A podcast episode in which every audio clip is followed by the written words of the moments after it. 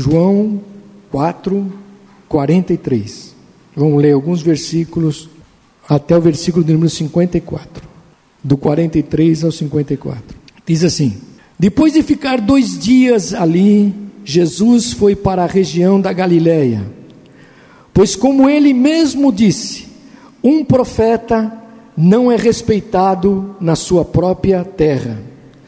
E quando chegou a Galiléia, os moradores dali o receberam bem. É que eles tinham ido à festa da Páscoa em Jerusalém e tinham visto tudo o que Jesus havia feito lá. E Jesus voltou a Caná da Galiléia, onde havia transformado água em vinho, e estava ali um alto funcionário público que morava em Cafarnaum, e ele tinha em casa um filho doente. E quando ouviu dizer que Jesus tinha vindo da Judéia para a Galiléia, foi pedir a ele que fosse a Cafarnaum e curasse seu filho que estava morrendo. E Jesus disse ao funcionário: Vocês só creem quando veem grandes milagres. E ele respondeu: Senhor, vem depressa, antes que meu filho morra. E Jesus respondeu: Volte para casa, o seu filho vai viver. E disse Jesus, disse Jesus a ele, e ele creu nas palavras de Jesus e foi embora. E no caminho encontrou-se com seus empregados, que disseram: O seu filho está vivo. Então ele perguntou a que horas o filho havia começado a melhorar. E os empregados responderam: Ontem, às sete horas, a febre passou. Aí o pai lembrou que havia sido naquela mesma hora que Jesus tinha dito: O seu filho vai viver. Então ele e toda a família creram em Jesus. Último versículo. E esse foi o segundo milagre que Jesus fez depois de ter ido à Judéia, de, da Judéia para a Galileia. Amém, querido. Pode sentar em nome de Jesus. Aleluia. Olha, querido, bem rápido, uma palavra rápida para você hoje. João ele tem um estilo é, muito peculiar de escrever. É, e quando a gente começa a entender o estilo de João escrever, querido, ele faz duas afirmações aqui é, que nos ajudam a entender é, o propósito, como ele queria nos ensinar o processo da fé, a fé verdadeira. Bom, então ele fala, é, primeiro aqui no versículo 44, que você está acompanhando aí. Ele diz assim: Um profeta não é respeitado na sua própria terra. Então ele fala da dificuldade das pessoas terem fé naquilo que está próximo. Essa é a primeira coisa que João começa a descrever aqui. A segunda, ele afirma que as manifestações da graça, os sinais de Deus, é, são para muitos de nós, são para muitos o despertar de uma jornada de fé. São duas afirmações de João aqui, porque ele diz aqui, ó, é, no versículo 48, você está acompanhando, ele diz assim: vocês só creem quando vêm grandes milagres. Olha, mas logo depois, na sequência aí, querido, ele, ele nos dá um exemplo de como um pai né? Os seguintes versículos. Saiu da dificuldade da crença, aquela crença normal, para ser efetivamente, ou ter efetivamente um compromisso com Jesus. Então, uh, então vamos olhar esse texto aqui, eu quero olhar com você hoje, e, e ver o que Deus nos ensina aqui. Como é que esse pai saiu desta fé que às vezes nós temos alguma dificuldade e ele entendeu, e como é que Deus, em Jesus, pode realizar isso. E isso serve para nós hoje, querido. Vamos pensar nisso. Bom, a primeira está aqui, ó, no versículo 43 e 44, né? Vou falar aqui passo a passo. É, depois que Jesus ficou lá dois dias, ele foi lá para a região da Galileia Uh, e ele começou a ver que aquelas pessoas uh, na terra dele ali, elas não creram que Jesus podia fazer milagres. E Jesus então afirmou uma das dificuldades, querido, que as pessoas lá do seu povo, da sua terra, da sua própria família, tinham para crer que Ele, Jesus, era o Salvador do mundo. Elas tinham dificuldade para crer nisso, porque elas estavam tão próximas de Jesus, Jesus havia crescido com elas, Jesus havia praticado lá o seu ofício de carpinteiro, tinha sua família, e é interessante você perceber isso, querido, que essa palavra, ela contrasta com João 4,39. Quando você volta um pouquinho para trás, diz assim: muitos samaritanos daquela cidade creram em Jesus, porque a mulher tinha dito: Ele disse tudo que eu tenho. Olha, quando Jesus vai para Nazaré, as pessoas não creem que esse menino que cresceu naquela cidade, que tinha sua família, ele pudesse fazer os milagres, ele pudesse fazer alguma coisa. Mas em contrapartida, os samaritanos, que eram contrários aos judeus, eles creram no testemunho da mulher. A mulher, quando encontrou Jesus no poço, e Jesus falou a vida dela, ela entrou na cidade e disse: Olha, esse homem é um profeta de Deus, ele é o Senhor, ele falou tudo que eu sou. E diz a Bíblia que aqueles, aqueles homens daquela cidade creram no testemunho da mulher. Enquanto os judeus, até os milagres de Jesus pareciam ser obscurecidos quando ele estava na sua cidade. E a grande pergunta é: por quê? Por quê, querido? A Bíblia nos ajuda a entender as razões eh, que impediram aqueles aqueles judeus de crerem. E você pode ler aí, e eu quero ler com você, no capítulo 6 de Marcos. Capítulo 6 de Marcos, no verso 1. Diz assim: Jesus voltou com seus discípulos para a cidade de Nazaré, onde ele tinha morado. No sábado começou a ensinar nas sinagogas. Muitos que estavam escutando ficaram admirados e perguntaram: De onde que é este homem consegue tudo isto? De onde vem a sabedoria dele? Como é que ele faz esses milagres? Por acaso ele não é o carpinteiro, filho de Maria? Não é irmão de Tiago, de José, de Judas, de Simão? As suas irmãs não moram aqui. Por isso ficaram uh, completamente uh, desiludidos com Jesus. Mas Jesus disse: um profeta é respeitado em toda parte, menos na sua terra, e entre os seus parentes e o da sua própria casa. E ele não pôde fazer milagres em Nazaré, a não ser curar alguns doentes, pondo as mãos sobre eles. E o versículo 6: E ficou admirado com a falta de fé que havia ali em Nazaré. Então a gente começa a entender, querido, que há um bloqueio, uma lente social que nos bloqueia.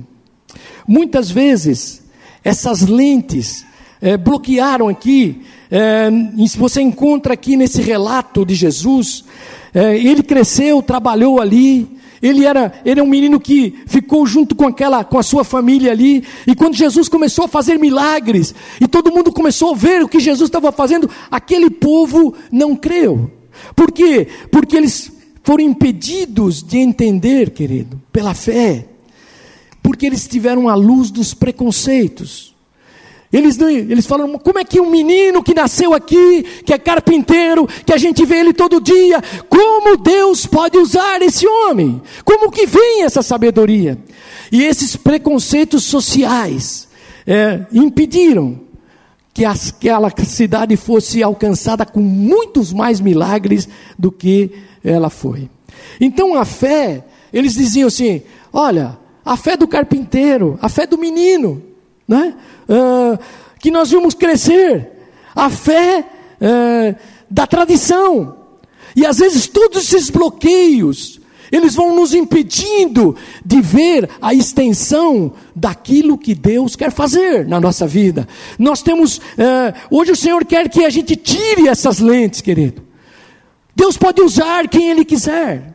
Deus pode usar os pequeninos, Deus pode usar pessoas sem nenhuma condição humana, mas Deus pode levantar gente que parece que ninguém dá nada por ele, mas ele se levanta no poder de Deus, e ali, querido, quando ele ora por você, quando ele ministra aquela palavra, haverá uma saída de Deus para as causas que as pessoas estão passando. E era isso é, que aquela cidade não entendeu. Que Jesus, é, eles ficaram desiludidos. Eles estavam esperando um grande homem. Eles estavam esperando um grande poder. Mas de repente eles olham, era Jesus, o carpinteiro. Era Jesus, o menino que cresceu no meio deles. E eles não entendiam, nem a sua família entendeu. Ninguém entendia, mas querido, aleluia, eu quero te dizer nesta manhã é, que hoje Deus é, retire isso de nós, Aleluia, entenda que Deus vai usar quem Ele quiser. Ah, e diga aí para você mesmo: Deus vai me usar, aleluia, para ser bênção para outros. Deus vai me usar para ser bênção para minha família, para alcançar pessoas. Então, é, mesmo que alguém não valorize, Deus vai te usar para fazer muitas coisas para o reino. Então, esta falta de fé, é, oriunda do preconceito, querido ela impede muitos milagres na nossa vida. Elas impedem, elas são empecilhos. Aquela cidade, aquela cidade perdeu uma grande oportunidade. Jesus saiu de lá admirado com a falta de fé que eles não tinham em Jesus. Eles não entenderam. Bom, mas vamos para frente. Deus quer também que a gente tire as lentes familiares. Vamos ver um outro textinho aqui, ó. Marcos 3, verso 20. Diz assim, ó: Quando Jesus foi para casa, uma grande multidão se ajuntou uh, em volta dele, de novo com ele. E era tanta gente que ele e os seus discípulos não tinham tempo nem para comer. Versículo 21. Os parentes de Jesus souberam disso e foram buscá-lo porque algumas pessoas estavam dizendo que ele estava louco. E em seguida, a mãe e os irmãos de Jesus chegaram, e eles ficaram do lado de fora e mandaram chamá-lo. Muita gente estava sentada em volta dele, de Jesus, e algumas pessoas lhe disseram: Escute, a sua mãe e seus irmãos estão lá fora, procurando o Senhor. E Jesus perguntou: Quem é minha mãe? E quem são meus irmãos? E aí olhou para as pessoas que estavam sentadas em volta dele e disse: Vejam, aqui estão a minha mãe e meus irmãos. Pois quem faz a vontade de Deus é meu irmão, minha irmã e minha mãe. Então, seus parentes, querido, seus parentes, não conseguiram entender que o que se passava, né? é, e eles chegaram a pensar que Jesus estava louco. Que Jesus estava louco, que aquelas coisas, e que ele precisava ser contido daquela trajetória que ele estava fazendo. É, mas não foram só os seus parentes distantes, os judeus. Também diz que, é, que tiveram dificuldade para crer, mas também foram os parentes próximos, os irmãos, a mãe que estavam lá concorrendo. Né? E se você, se você aproveitar aí e ler, é, que nós lemos aí né, do, do, do 30 ao 35 de Marcos, como era difícil, querido, para eles entenderem que o Deus que se fez homem né, era que havia crescido entre eles, que era Jesus, era o Deus que havia descido dos céus, que tinha se encarnado através de Maria e era Deus. Então até Maria ficou em dúvida em algum momento, e ela que tinha recebido a revelação do anjo, você sabe a história, não vou falar sobre isso.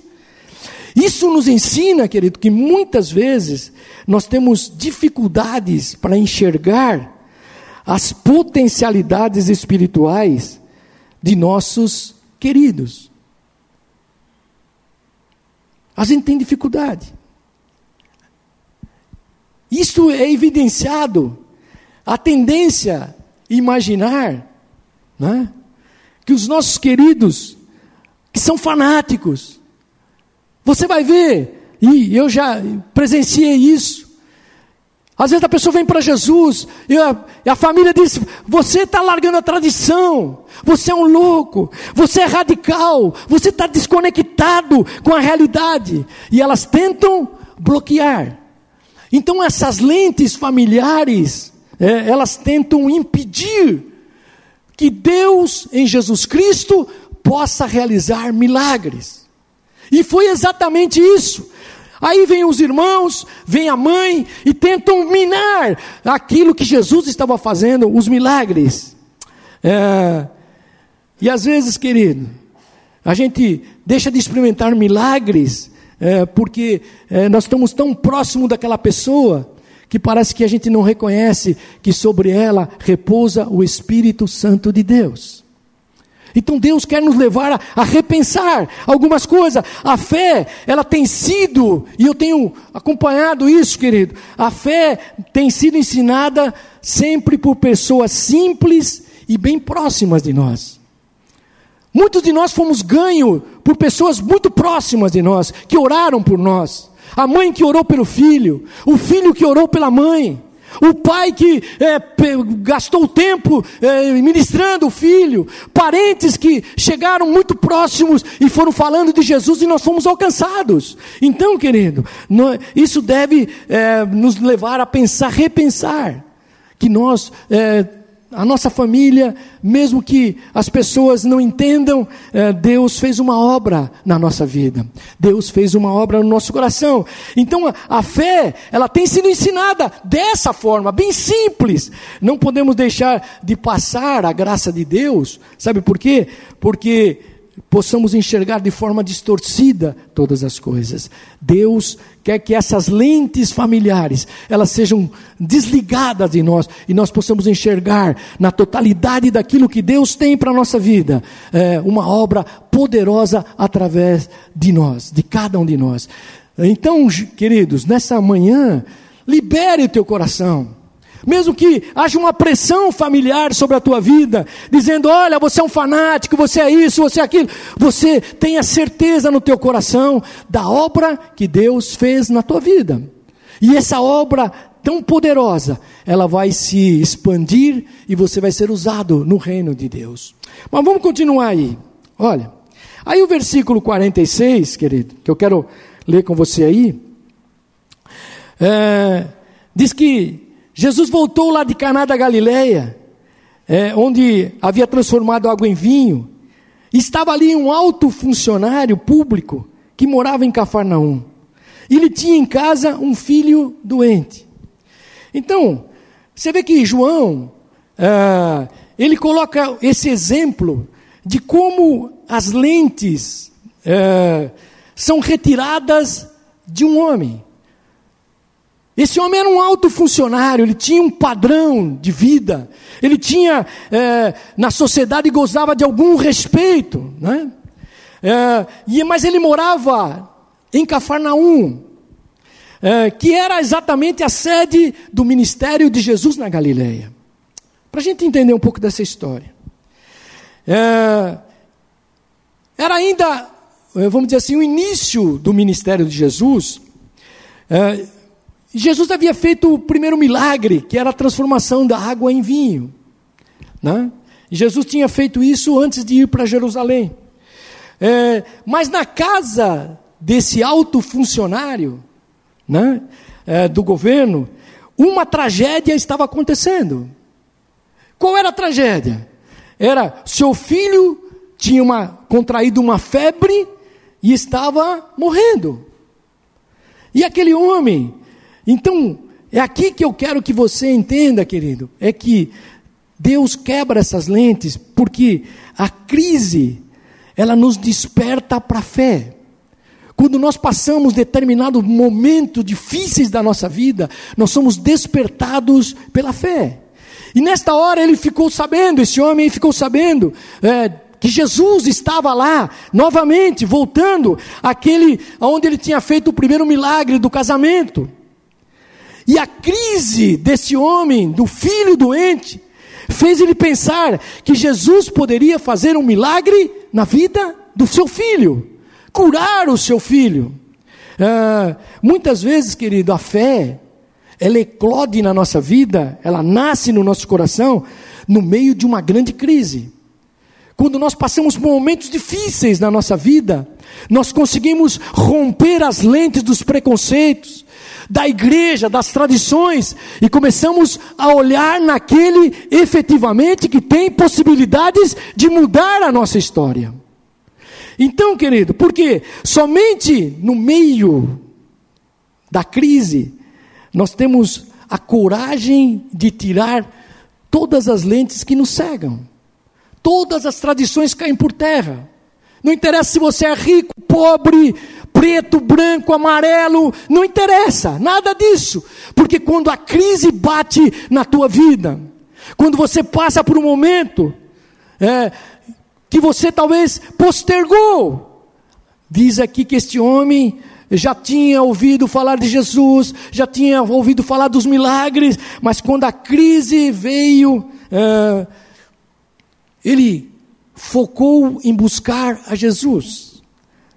Tem coisa que impede de a gente ver a Jesus uh, como solução para a nossa vida. E aquele homem, ele, ele vai no, no eclodir da sua fé, ela começa a nascer no coração dele no momento da crise, quando ele estava passando aquele momento difícil. E eu fiquei pensando aqui, esse não é o parâmetro de Deus, querido. Sabe por quê? Porque o parâmetro de Deus é, é que nós o buscássemos em todo o tempo, que nós estivéssemos com Deus, não na crise só, não no momento que nós passamos a dificuldade, mas em todos os momentos nós pudéssemos estar é, usufruindo da presença de Deus. Mas esse é o nosso, muitas vezes, esse é o nosso parâmetro. Nós corremos para Deus quando a coisa está pegando na nossa vida. Talvez alguns de nós, uh, essa manhã, estamos aqui por causa de uma necessidade. Talvez alguns de nós estamos aqui por causa de uma crise. Porém, o que é maravilhoso, querido, sabe qual é? É que apesar de a gente buscar no meio da crise, nada impede de Jesus nos abençoar. Nada impede de Jesus te abençoar aqui nesta manhã. Aleluia. Talvez, é, e, então, sabe o que, o que eu entendi aqui, querido? É que aquele, aquele homem, ele, ele vai no meio da crise e ele fala: Bom, o único que tem saída para o meu filho é Jesus. Então, sabe o que, que eu estou entendendo aqui, querido? Deixa, deixa Jesus tocar hoje na tua crise. Deixa Jesus tocar no teu problema mais difícil. Deixa, deixa Jesus entrar aí é, e tirar as vendas dos teus olhos e saber que dele vem a resposta de todas as coisas para a tua vida. Aleluia. Então, quando aquele homem entendeu isso, querido, é, você entenda aqui nesta manhã que Deus vai te despertar no meio da tua dificuldade para que você olhe para Jesus. E é isso que Deus fez. Olha, ao versículo 47, na sequência. Quando ouviu dizer que Jesus tinha vindo da Judéia para a Galiléia, foi pedir a ele que fosse a Cafarnaum e curasse seu filho que estava morrendo. Ah, querido, a primeira, o primeiro passo aqui que eu fui entender é o passo da busca, sabe? Dentro da crise, aquele primeiro passo, aquele homem foi buscar a fé que havia em Jesus. E a Bíblia nos ensina uma coisa interessante, querido. Olha, lá em Jeremias, no capítulo 29, no verso 13, ela diz assim: Buscar-me-eis e me achareis quando me buscardes de todo o vosso coração. Aleluia. A crise bateu nesse alto funcionário atingiu aquele que era o mais querido dele, seu filho. E quando ele vai, ele diz: Olha, é o versículo 47, ele vai ali e diz: Só Jesus pode curar o meu filho. Então, querido, por isso é que este homem, ele viaja 30 quilômetros. Ele viaja 30 quilômetros para chegar na cidade de Caná, onde Jesus estava, e pedir para Jesus curar o seu filho. Ah, então a fé, ela se inicia, sabe como, querido? Quando nós começamos a buscar espiritualmente todas as coisas. Quando você deixa de, de confiar em coisas só humanas, é, e você começa a colocar Jesus Cristo como centro das saídas para todas as áreas da sua vida. Então aquele homem, ele entendeu que Jesus poderia mudar a história do seu filho. Será que aquele homem não tinha dinheiro, eh, recursos para cuidar do seu filho? Teria, com certeza. Mas talvez nada daquilo tinha resolvido. Mas naquele instante ele entendeu. Aleluia. Ele entendeu que só Jesus Cristo poderia fazer. Então, o que Deus está nos ensinando aqui, querido, é que a busca, a busca exige algumas coisas de nós. A primeira coisa é a prioridade, querido. A prioridade. Aquele homem não dava mais para esperar. É, a sua necessidade era urgente. Então ele colocou como prioridade buscar Jesus. A segunda coisa nessa busca, querido, é a disponibilidade. Aquele homem abriu mão lá do, do seu cargo, trabalho, todas as coisas, e saiu ao encontro de Jesus. E qual é a terceira coisa? A terceira coisa é a disposição, querido. Então, a disposição é que ele tinha que caminhar 30 quilômetros para chegar onde Jesus estava. Então, ele colocou como prioridade a busca de Jesus e era urgente. A segunda coisa, ele se disponibilizou. Ele teve disponibilidade, falou: não quero saber nada é mais importante do que isso. E ele se dispôs, teve disposição para caminhar 30 quilômetros. Querido, Deus falou isso com o meu coração. A busca da fé envolve esses três elementos, querido: prioridade, disposição e disponibilidade da nossa vida. E aquele homem foi. E ele encontrou e buscou. E ele se encontra com Jesus. Olha o versículo 48 e 49. Estou indo rápido aqui. Jesus disse ao funcionário: Vocês só creem quando veem grandes milagres. E ele respondeu: Senhor, vem depressa, antes que meu filho morra. Ah, o segundo passo, querido, é a entrega. É a entrega. Olha, vamos, vamos pensar aqui. É, aquele pai, apesar da sinceridade do coração dele, da busca, ele já tinha um método pré-concebido na mente. Fica entendendo isso aqui. Ele encontraria Jesus, levaria Jesus até a sua casa, Jesus certamente faria um ritual espiritual quase mágico, com certeza, para curar o seu filho. E talvez ele fala: "Bom, ainda vou dar uma oferta, uma retribuição para Jesus por que ele fez". Mas as coisas não funcionam assim. Versículo 48 aqui, querido. Jesus diz: Vocês só creem quando veem grandes milagres.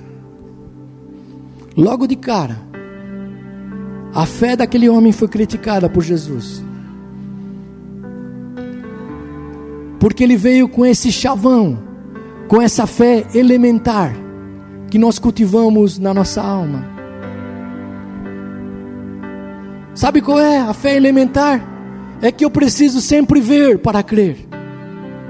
E Jesus vai na contramão disso, disso tudo e ensina que eu preciso crer para ver.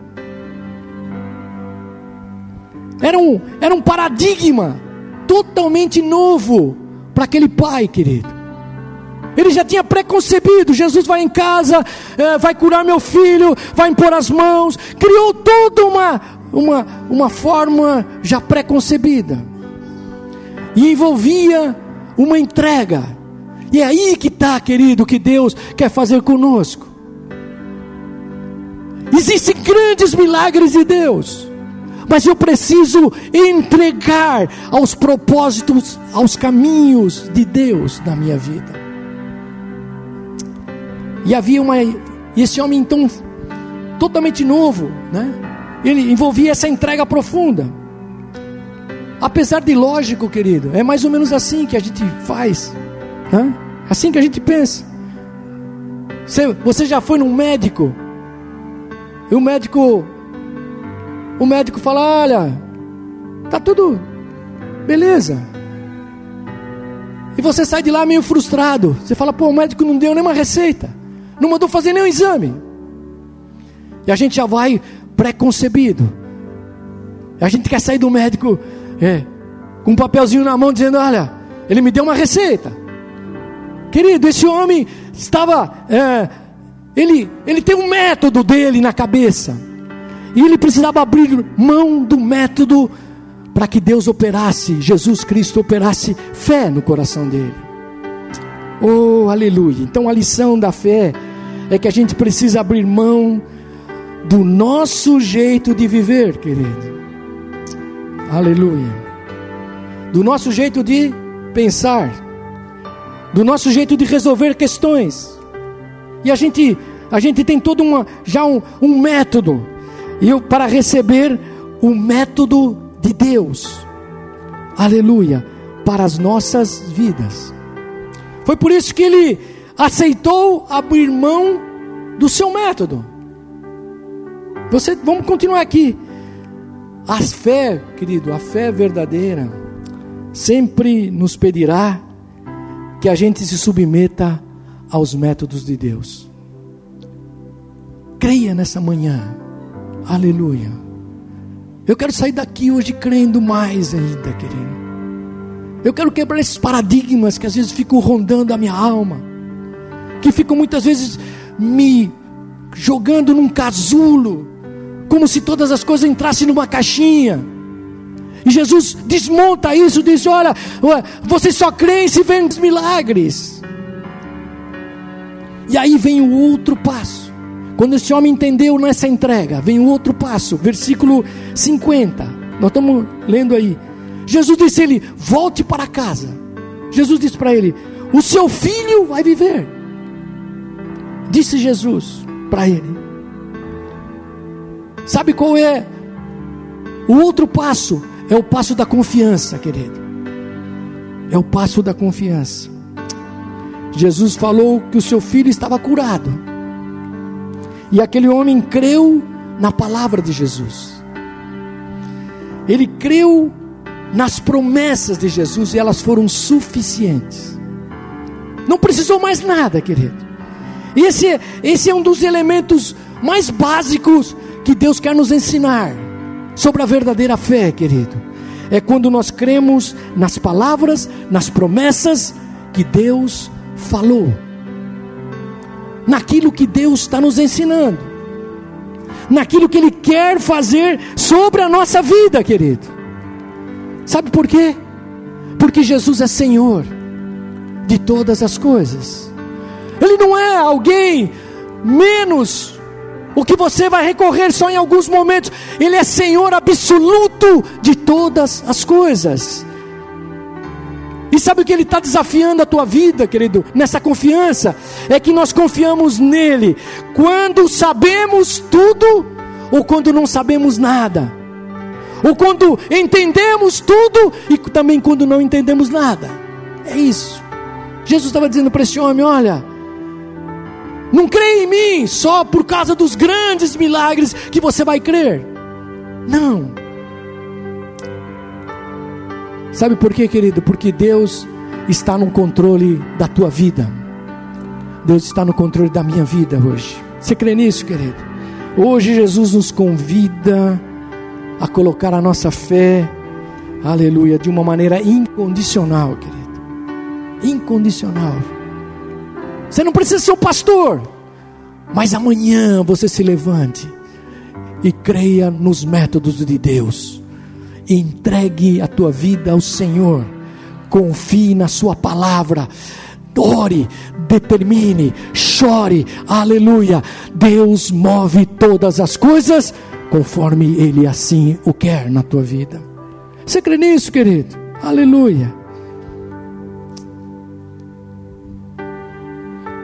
Deus quer que você coloque a tua fé incondicional na pessoa de Jesus, na obra de Jesus, na Sua palavra, e ela fecha a tua vida. Bom, mas esse homem agora confia.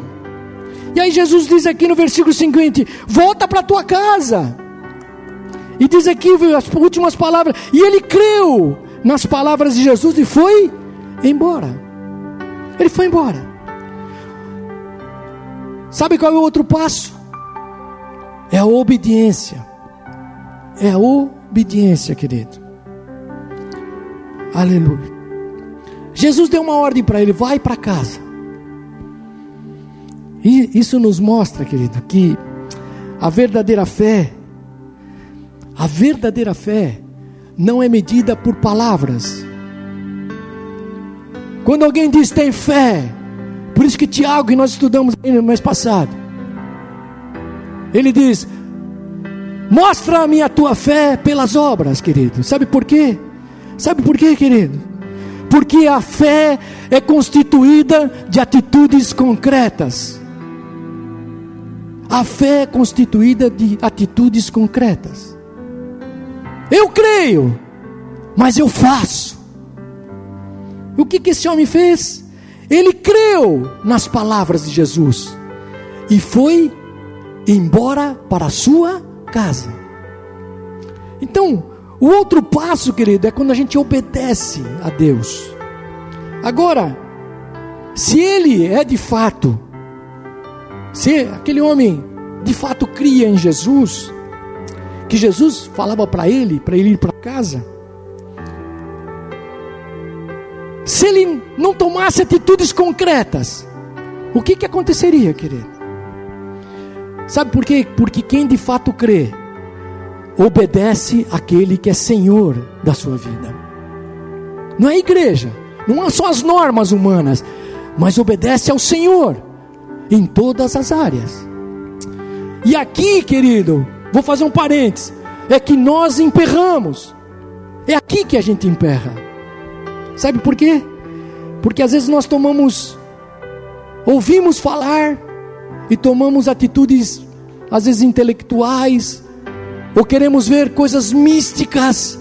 Se Deus não descer fogo do céu, não é Ele que falou. Se, se Ele falar isso e não descer um anjo aqui batendo asa, não é Ele. Mas, e a gente não toma nenhuma atitude prática. Quando você orar aqui hoje, e Deus colocar no teu coração que a saída já está pronta, você só diz: Eu creio e vou fazer. Você crê nisso, querido? Aleluia, eu preciso crer nisso, porque a gente coloca os valores, Deus quer que você coloque os valores práticos da fé. A fé não está por aquilo que nós vemos, querido. Mas a fé é a certeza daquilo que nós não vemos, mas que estamos esperando, porque aquele que nós depositamos confiança é poderoso para fazer mais do que você pensa e imagina. É isso, querido. Aquele homem, é, vamos pensar aqui. Se aquele homem ouvisse Jesus, volta para casa, teu filho vive, e ele continuasse lá esperando, do lado de Jesus, fala: Não, eu só vou se Jesus for. Então a fé, ela tem um passo de obediência. Aleluia. Eu vou terminar aqui. Versículo 51. Diz aqui: A fé, querido, que Jesus está ensinando é crer para ver. Mas ela tem um momento também de confirmação. Jesus confirma. Olha aqui, versículo 51. No caminho ele encontrou um dos seus empregados que disseram: O seu filho está vivo. Então ele perguntou: A que horas? O filho havia começado a melhorar. E os empregados responderam: Ontem, às sete horas, a febre passou. E aí o pai lembrou que havia sido aquela mesma hora que Jesus tinha dito: Seu filho vive, vai viver.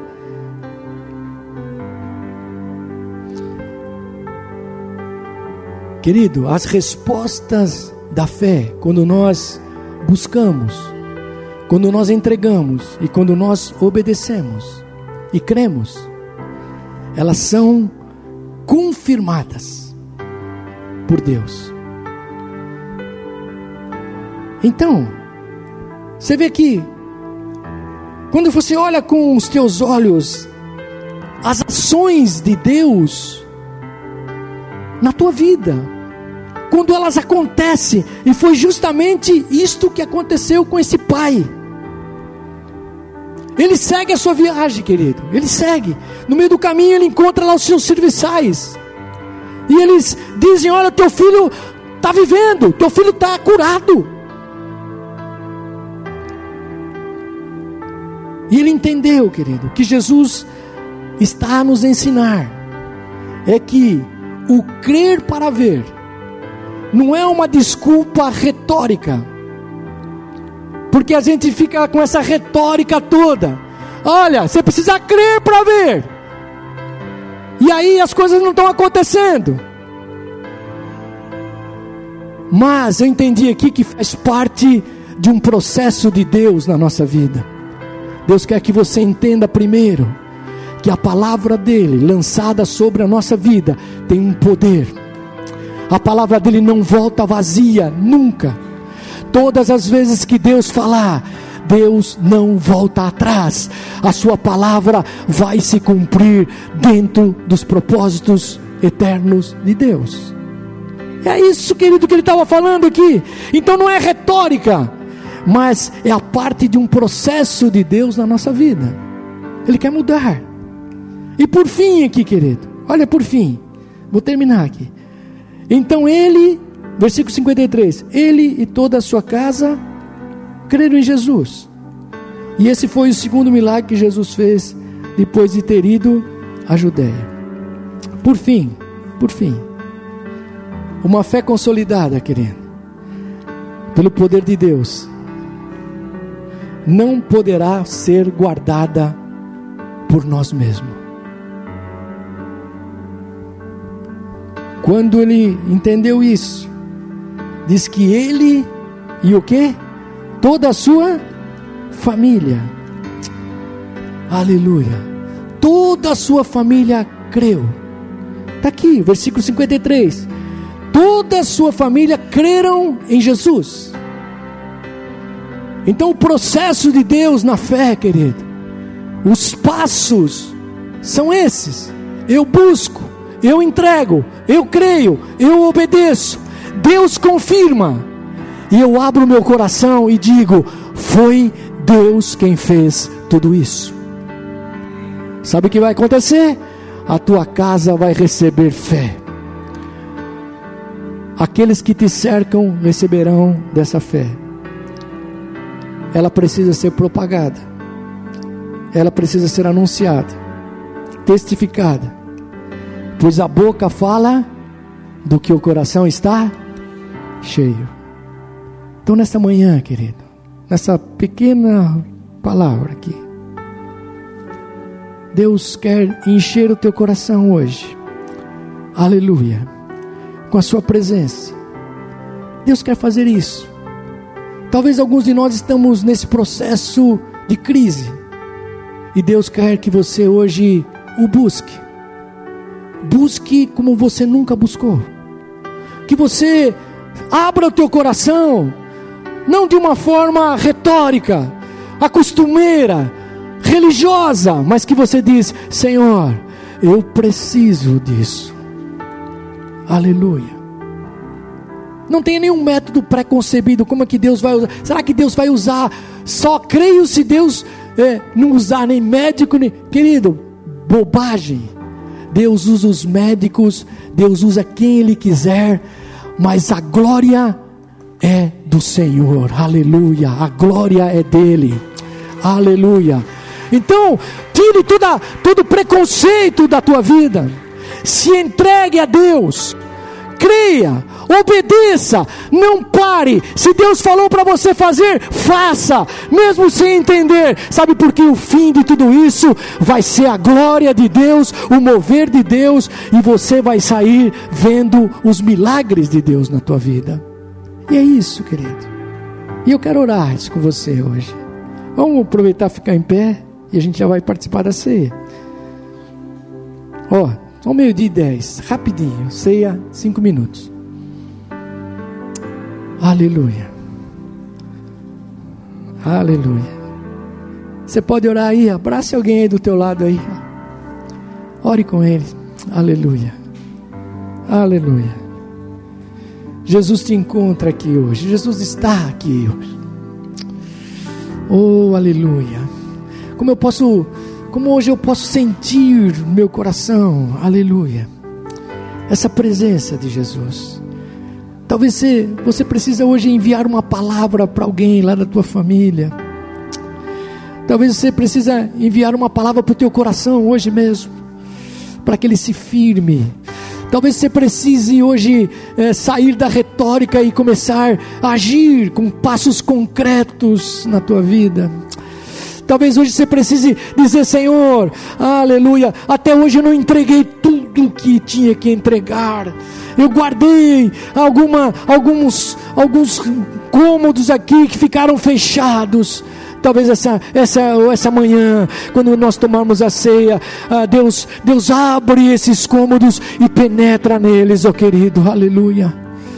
Ou talvez nessa manhã, ah Deus, talvez você, você tenha todas as coisas já prontas. Ah, Deus está dizendo: Olha, eu tenho coisas melhores para fazer caminhos novos que ainda não você não percorreu. Aleluia eu já andei na tua frente, eu já, já fiz tantas coisas. Talvez toda dor, toda crise tenha fechado os teus olhos para entender o que Deus pode fazer, mas nesta manhã Deus pode fazer muito mais. Aleluia. Aleluia. Ore agora aí, querido. Ore aí com a pessoa que você está aí do teu lado. Sem, não precisa se movimentar muito, mas ore aí. Aleluia. Declare nesta manhã como esse Pai como esse pai se chega a Jesus quando, quando ele entende que todas as coisas só eram possíveis em Jesus. Aleluia. Eu quero sair daqui hoje crendo que Deus está mudando a minha história, que Deus está mudando a história da minha família, que Deus está mudando os meus conceitos, que Deus está tirando as retóricas do meu coração, a religiosidade e colocando, aleluia, a firmeza de um Deus que é Senhor. Aleluia. Declare Ele como Senhor da tua vida, nos momentos bons, nos momentos momentos ruins, Ele é Senhor da tua vida, aleluia. Ore andará xerebarás.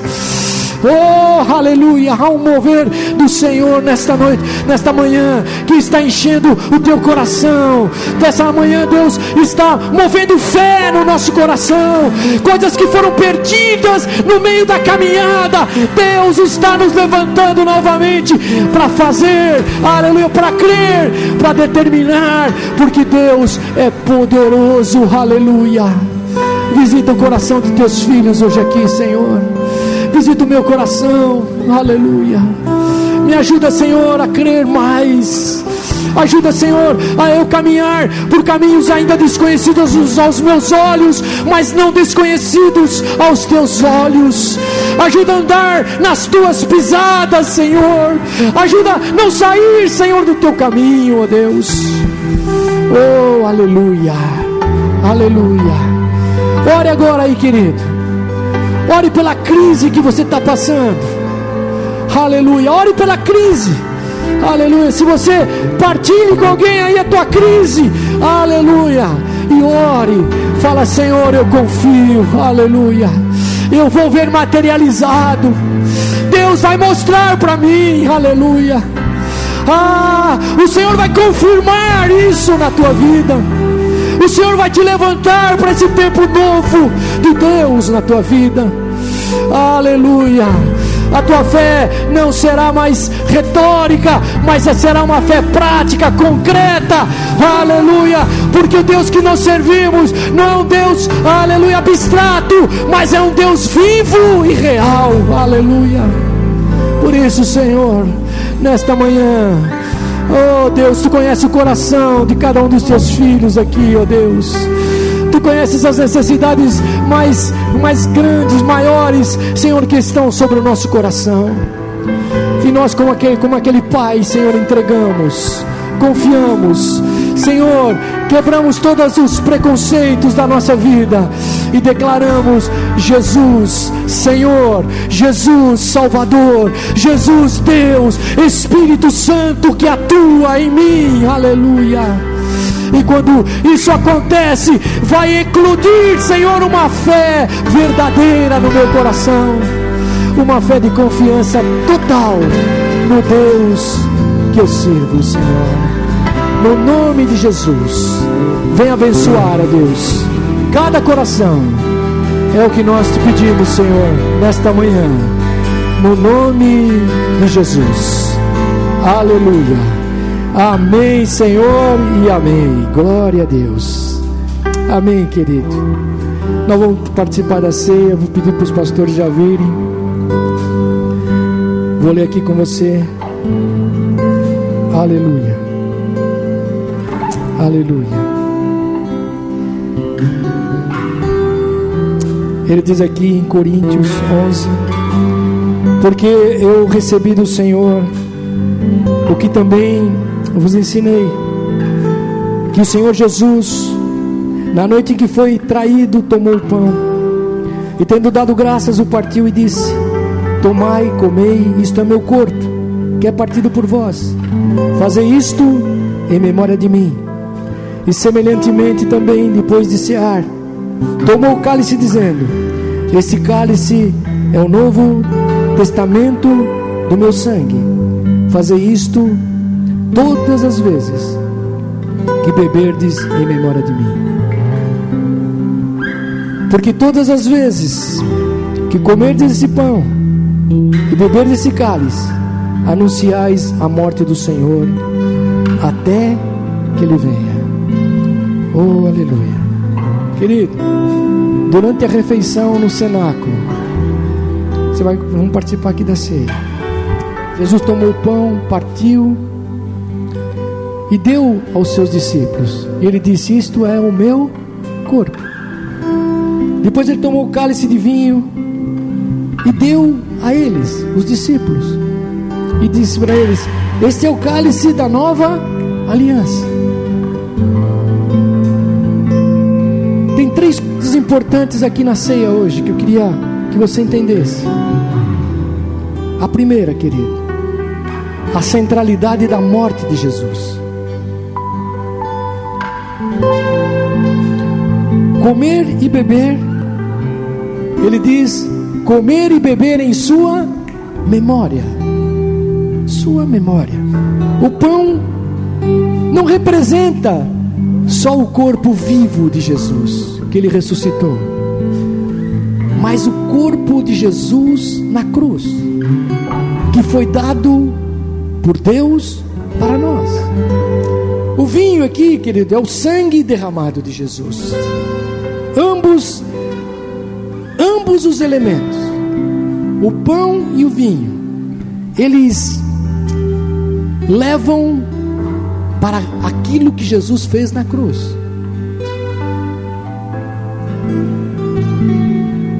E a segunda coisa é que você tem que pensar no propósito da morte de Jesus. A, a ceia é isto. Lá em Mateus 26, 28 diz que o sangue da aliança foi derramado em favor de muitos para perdão dos pecados.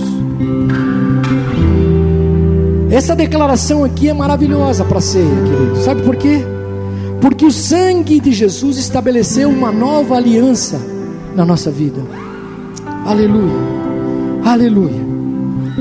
E sabe qual, qual é a maior bênção? Qual, qual é a maior promessa quando nós tomamos a ceia? É o perdão. O perdão de Jesus. quando você toma a ceia, Deus faz você sentir que você está perdoado, querido. Aleluia. E por fim, Deus quer que você entenda a sua própria necessidade. Olha que interessante. É, não adianta só a morte de Jesus, nós lembrarmos a morte de Jesus, mas eu preciso me apropriar, sabe do que? Dos benefícios da morte de Jesus. A ceia me faz lembrar isso. Sabe por quê, querido? Jesus não só partiu o pão, mas diz que ele partiu o pão e deu para que os discípulos comessem e bebessem. Vocês estão entendendo isso, querido? Nenhum aqui bloqueio para você não participar da ceia de Jesus. Não tem nenhuma religiosidade que te impede de você hoje pegar o pão e o vinho. Quando você entende que a morte de Jesus, que você entende é, que Deus fez uma obra poderosa na tua vida e que o perdão de Deus está sobre você. Então, é, não bastou apenas, querido, que Cristo morresse. Mas sabe o que valeu a pena aqui? É que eu tenho que me apossar das bênçãos da morte de Jesus. Qual é as bênçãos? Perdão. Quando você é perdoado, todas as demais coisas elas se abrem na tua vida. Então, hoje, e eu fiquei imaginando aqui, querido, uma coisa interessante é que quando se fala muito em memória, né? Vamos participar já. É, a Santa Ceia instituída por Jesus é, não foi uma declaração sentimental. Olha, toma a ceia para vocês não esquecerem de mim. Não foi isso, querido. Não. Aleluia. Mas ela foi para que nós nos apossássemos. Por isso que é importante a Santa Ceia. É para que nós apossássemos de todas as bênçãos que estão contidas nesse ato do pão e do vinho. Do pão e do vinho. Então, quando, quando eu tomo essa ceia nessa consciência, então eu entendo o que Jesus fez que eu nunca mais, longe de Deus, por qualquer outra coisa, mas eu estou perdoado de todos os meus pecados. Sabe o que é isso? É que você pode vir à mesa e ter liberdade de entender o que Jesus fez na tua vida. Oh, aleluia, aleluia. Isso vai fazer uma grande diferença. Eu teve momentos na minha trajetória que eu comecei a tomar ceia meia costumeira. Oh, hoje eu tenho que ir na ceia. Mas quando eu comecei a entender, aleluia, quando eu peguei aquele pão, oh, aleluia, eu entendi que obra Deus tinha feito. Quando eu peguei o cálice e vi que meus pecados estavam perdoados, abriu no meu peito a liberdade, querido, e eu nunca mais tomei a ceia religiosamente, mas eu tomei crendo que Deus ia fazer uma obra na minha vida, e toda vez que eu tomo a ceia, eu saio curado, liberto pelo sangue e pelo corpo de Jesus Cristo derramado pela minha vida. Então nessa manhã, nessa manhã, faça isso, querido. Aleluia. Faça isso. Vamos orar aqui a Deus. Aleluia. Vamos orar. Aleluia. Aleluia. Eu vou orar aqui já para adiantar. Pelo pão e pelo cálice. Depois você sai aí do, do corredor do meio aqui, né? Vem aqui e sai depois pelas laterais. Sai aqui no meio e volte pelas laterais. Bem tranquilo, vai dar para todo mundo. Vamos orar aqui pelo pão. Senhor, aqui está o pão que representa o teu corpo derramado por nós, partido por nós. E que hoje, Senhor, eu entendo perfeitamente esta obra que tu fizeste, Senhor. Entendo o que a tua morte gerou na minha vida e que ressuscitou todas as áreas da minha vida. Abençoa agora, Senhor, esse elemento que simboliza o teu corpo, ó Deus. E que cada um que está aqui hoje, Senhor, quando tomar esse pão, sinta o poder, a unção, a cura que vem deste ato, Senhor. E ele possa ser bênção na vida da tua igreja. Nós abençoamos este pão, Senhor. Aqui está o cálice, Senhor. A tua palavra diz que o cálice é o cálice da nova aliança no sangue de Jesus. E esta nova aliança é o perdão, Senhor. Aleluia. Nada mais nos impede de chegar a Deus através de Jesus. Essa nova aliança abriu este novo caminho, Senhor. Esse caminho que nunca mais se fechará, ó Deus. Porque toda vez que eu entendo, toda vez que eu busco, eu sou alcançado pelo teu perdão, Jesus. Abençoa este cálice que simboliza o derramar do teu sangue na cruz e que ele venha ser bênção nas nossas vidas. É o que nós oramos no nome de Jesus. Amém, querido.